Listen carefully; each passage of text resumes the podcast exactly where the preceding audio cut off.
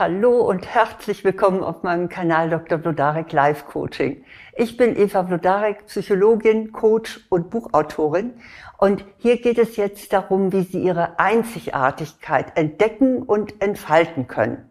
Sie erfahren, welche Originalitätskiller Sie bisher daran gehindert haben. Und dann gebe ich Ihnen drei Tipps, wie Sie Ihre Einmaligkeit gewinnen oder zurückgewinnen können. Ja, auf einer Postkarte las ich vor einiger Zeit, du wurdest als Original geboren, stirb nicht als Kopie. Und genau darum geht es jetzt und hier auch für Sie. Dass Sie einmalig sind, daran habe ich überhaupt keinen Zweifel. Das lässt sich nämlich schon an Ihrer Hand ablesen. Sie haben einen einzigartigen Fingerabdruck. Die Wahrscheinlichkeit, dass zwei Menschen das gleiche Muster der sogenannten Papillarlinien aufweisen, so heißt das, was sie da äh, auf der Fingerspitze haben, äh, die liegt bei 1 zu 10 Milliarden. Das muss man sich mal vorstellen. Und ähnlich unwahrscheinlich ist es, dass zwei Menschen die gleiche genetische Anlage besitzen. Deshalb spricht man in dem Fall auch von einem genetischen Fingerabdruck. Ihre Erbsubstanz, die ja abgekürzt DNA heißt, ist in bestimmten Teilen absolut individuell. Das gilt sogar für eineige Zwillinge. Da lässt sich nämlich inzwischen anhand winziger Mutationen, die bereits im Mutterleib stattfinden, lassen sich eineige Zwillinge unterscheiden. Also, wenn das so ist, dann müsste doch die Welt voller interessanter Originale sein, nicht wahr? Aber wenn man sich so umschaut, dann hat man eher nicht den Eindruck. Es scheint vielmehr so, als ob wir uns alle Mühe geben, bloß nicht aus dem Rahmen zu fallen und uns möglichst ähnlich wie alle anderen zu verhalten. Also mal ganz direkt gefragt, wie kommt es nur, dass Sie im Laufe der Zeit offenbar so viel von Ihrer ursprünglichen Einzigartigkeit verloren haben? Lassen Sie uns das mal zusammen anschauen. Der erste Originalitätskiller, so möchte ich das jetzt mal nennen, ist die Erziehung. Erziehung ist natürlich gut und wichtig, damit Sie auch in dieser Welt bestehen können. Aber für Ihre Originalität, da hat die Erziehung auch einen gravierenden Nachteil. Ihre Umwelt möchte sie nämlich gerne nach ihren Vorstellungen formen. Und wenn Sie Pech haben, dann besteht ein großer Kontrast zwischen Ihren Anlagen und dem, was sich Ihre Umgebung von Ihnen wünscht. Sie sind zum Beispiel lebhaft und sollen aber ganz ruhig sein. Oder umgekehrt. Ihre Eltern wollten ein mutiges Powerkind und Sie waren eher schüchtern. Also sowas ist keine gute Voraussetzung, um als Erwachsene die eigene Besonderheit freudig auszuleben. Also das ist der erste Originalitätskiller. Der zweite ist das Rollenverhalten. Freiwillig oder unfreiwillig nehmen wir im Leben verschiedene Rollen ein. Wir sind Sohn oder Tochter, Mutter oder Vater, Partner, Partnerin, Nachbar, Nachbarin, Vereinsmitglied, Hausbewohner, Kollegin, Kollege und so weiter. Und außerdem fordert fast jeder Beruf, dass wir mit ihm eine Rolle besetzen denken Sie nur allein an den bestimmten Dresscode, den man in den einzelnen Rollen tragen muss. Also solche sozialen Rollen haben natürlich auch ihre Vorteile. Wenn Sie wissen, was die jeweilige Rolle von Ihnen verlangt, dann können Sie sich sicher fühlen. Die Rolle gibt Ihnen Orientierung für Ihr Verhalten. Sie müssen dann nicht mehr lange überlegen, wie Sie sich kleiden oder wie Sie sprechen oder wie Sie auftreten sollen. Das spart natürlich Energie. Aber gleichzeitig ist jede Rolle auch ein Korsett, und dieses Korsett grenzt ihre Individualität ein. Die Rolle ist immer mit festen Erwartungen verbunden. Es liegt nun mal in der Natur der Sache, dass eine Rolle niemals ihre gesamte Persönlichkeit zulässt. Und aus diesem Grunde opfern sie mit jeder Rolle auch ein Stück von ihrer Originalität.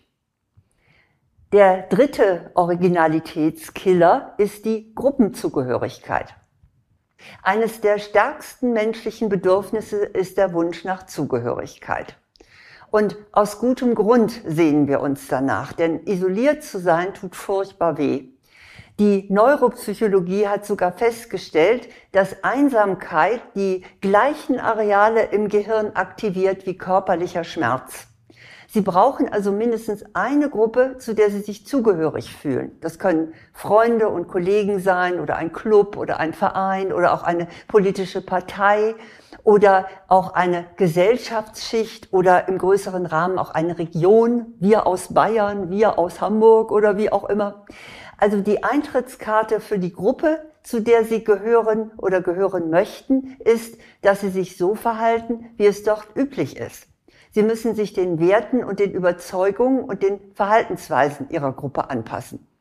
Und dazu schauen Sie sich natürlich ab, was man äh, so in der Gruppe gut findet. Und daran orientieren Sie sich. Und je ähnlicher Sie den Menschen Ihrer Gruppe äußerlich und innerlich sind, desto mehr Vertrauen haben die zu Ihnen. Und desto lieber heißen die Sie willkommen. Das gilt privat und auch im Beruf. Erscheinen Sie dagegen andersartig, also origineller, dann wirken Sie fremd und verursachen vielleicht Zurückhaltung oder sogar Ablehnung. Damit Sie also zu einer Gruppe gehören dürfen, unterdrücken Sie Ihre Eigenheiten, die nicht dazu passen. Diese drei Originalitätskiller, Erziehung, Rollenverhalten und Gruppenzugehörigkeit, haben notwendige und wichtige Einflüsse auf Sie als soziales Wesen. Die helfen ihnen, einen guten und angemessenen Umgang mit ihren Mitmenschen zu pflegen und sich in die Gesellschaft einzufügen. Aber sie verhindern, dass sie entsprechend originell sind. Und es hat eben seinen Preis, zu einer Gesellschaft zu gehören. Sie geben mehr oder minder freiwillig einen Teil ihrer Einzigartigkeit auf. Nun liegt die Lösung nicht darin, dass sie gegen diese Einflüsse rebellieren. Damit würden sie natürlich auch äh, gleichzeitig viel Nützliches über Bord werfen. Es ist aber nötig, dass sie sich diese Einflüsse mal bewusst machen und die Kontrolle darüber gewinnen. Sie sind denen nicht einfach so ohnmächtig ausgeliefert, sondern sie können entscheiden, welche Auswirkung dieser drei Killer sie weiterhin akzeptieren wollen und von welchen sie sich trennen möchten. Und ich habe Ihnen ja versprochen, Tipps, wie Sie wieder zum Original werden können. Erstens, entsorgen Sie die Altlasten Ihrer Erziehung. So manche Altlast aus der Erziehung müssen Sie längst nicht mehr mit sich herumschleppen. Und vieles, was Sie damals geglaubt und übernommen haben, ist heute längst überholt. Es lohnt sich also, die Regeln, mit denen Sie aufgewachsen sind, einmal zu hinterfragen. Der Maßstab für dieses Hinterfragen sollte sein, helfen diese Regeln mir, ich selbst zu sein oder hindern sie mich daran? Also das wäre so die erste Möglichkeit, ihre Originalität zurückzugewinnen. Die zweite ist, fallen Sie auch mal aus der Rolle. Also auch was Ihre verschiedenen Rollen betrifft, haben Sie weitaus mehr Spielraum, als Sie denken. Es ist sinnvoll, eine gewisse Distanz auch zu der jeweiligen Rolle zu wahren. Manche sind so mit ihrer, mit ihrer Rolle verbunden, dass sie auch im Privatleben noch in der Rolle drin sind. Dafür gibt es übrigens einen äh, französischen Begriff, der heißt Deformation professionnelle, was so, also so viel heißt wie eine, ja, eine berufliche hm, Deformation tatsächlich kann man das beobachten. Also mir ist das vor einiger Zeit passiert, als man noch Vorträge halten konnte. Da äh, war in der Diskussion, also nach einem Vortrag, äh, äußerte sich eine Dame aus dem Publikum und erläuterte so mit erhobenem Zeigefinger ihre Meinung. Alle waren so ein bisschen irritiert, dass sie das also so, so kategorisch machte. Und die Buchhändlerin, bei der als ich die Lesung oder diesen Vortrag gehalten habe, die sagte hinterher zu mir ganz entschuldigend, also wissen Sie, die kann nichts dafür, die ist Lehrerin. Also damit möchte ich jetzt natürlich nicht sagen, dass alle Lehrer immer besserwisserisch auftreten, wahrhaftig nicht. Aber es zeigt sich eben oft, dass man die Rolle auch ins Privatleben überträgt. Und äh, sie haben immer die Wahl, in welchem Maße sie ihre Rolle ausfüllen wollen. Und ihre Originalität bekommt das sehr gut, wenn sie da auch mal ein bisschen Distanz zu kriegen. Mein dritter Tipp ist, suchen Sie sich die richtige Gruppe. Besonders schwierig ist es sicher, die Anpassung an eine Gruppe zu kontrollieren. Denn keiner von uns möchte schließlich irgendwie so eine Außenseiterposition einnehmen. Aber die Angst vor Einsamkeit sollte niemals ihr einziges Motiv sein, sich anderen anzuschließen. Wenn Sie nämlich zu viele Kompromisse machen, dann bekommt Ihnen das schlecht. In Ihrem Inneren werden Sie immer spüren, dass Sie nicht wirklich zu dieser Gruppe dazugehören. Und auch die anderen haben ja doch so ein Empfinden, dass sie vielleicht doch nicht so ganz dazu passen. Und auch wenn es vielleicht eine Weile dauert und Sie auch eine Zeit des Alleinseins damit überbrücken müssen, ist es wichtig, dass Sie sich die passende Gruppe aussuchen. Überlegen Sie, wo vertritt man Ihre Werte? Wo teilt man Ihre Interessen? Wo fällt es Ihnen leicht, sich ebenso zu verhalten wie die übrigen Mitglieder? Wo fühlen Sie sich geschätzt und wo fühlen Sie sich geborgen, auch ohne dass Sie permanent Leistung bringen müssen? Genau da sind sie richtig. Und da müssen sie am wenigsten von ihrer Einzigartigkeit abgeben. Auf dem Weg zu ihrer Einmaligkeit und Einzigartigkeit können Sie auch Vorbilder unterstützen. Es gibt immer wieder Menschen, die es verstehen, ihre Einmaligkeit zu leben. Und gewiss haben die meisten dieser Männer und Frauen, die unsere Bewunderung verdienen, sich kaum Gedanken über ihre Einzigartigkeit gemacht. Sie sind einfach dem nachgegangen, was ihnen am Herzen liegt und was ihnen entspricht.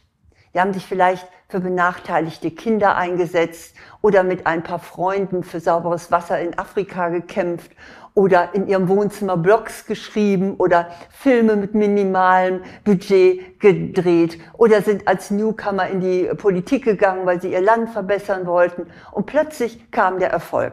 Und das ist schön, aber der ist nicht entscheidend. Um einmalig zu sein, brauchen Sie keine große Bühne. Sie brauchen nur das sichere Bewusstsein, dass niemand Ihren Platz einnehmen kann. Und deshalb sind die Fragen so wichtig, wer bin ich und was bewegt mich im tiefsten Inneren? Was macht mich glücklich? Was ist meine Stärke?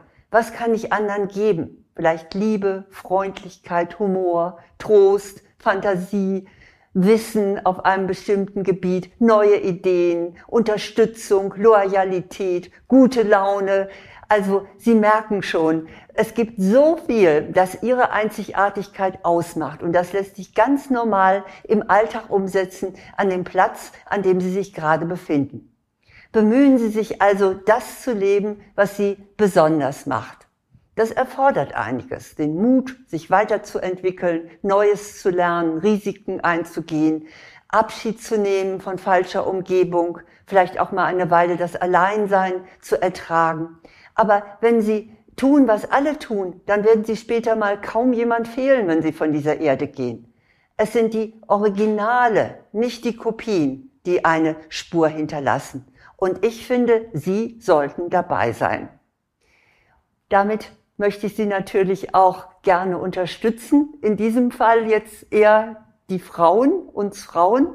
Da habe ich nämlich das Buch geschrieben, Nimm dir die Freiheit, du selbst zu sein. So entfalten Frauen ihr wahres Potenzial. Und das kann sie noch sehr viel weiterbringen, mit Mut und Freude ihre Originalität auszuleben. In jedem Fall, und das gilt jetzt nicht nur für Frauen, freue ich mich, wenn Sie diesen Kanal abonnieren und wenn Sie weiter sagen, dass es ihn gibt, denn dann können auch noch andere davon profitieren, dass es immer regelmäßig äh, ganz fundierte Tipps zu allen Problemen des Alltags hier gibt. Nun aber möchte ich Sie noch einmal unterstützen, seien Sie einmalig. Sie sind es ohnehin, Sie müssen es nur auch noch zeigen. Alles Gute.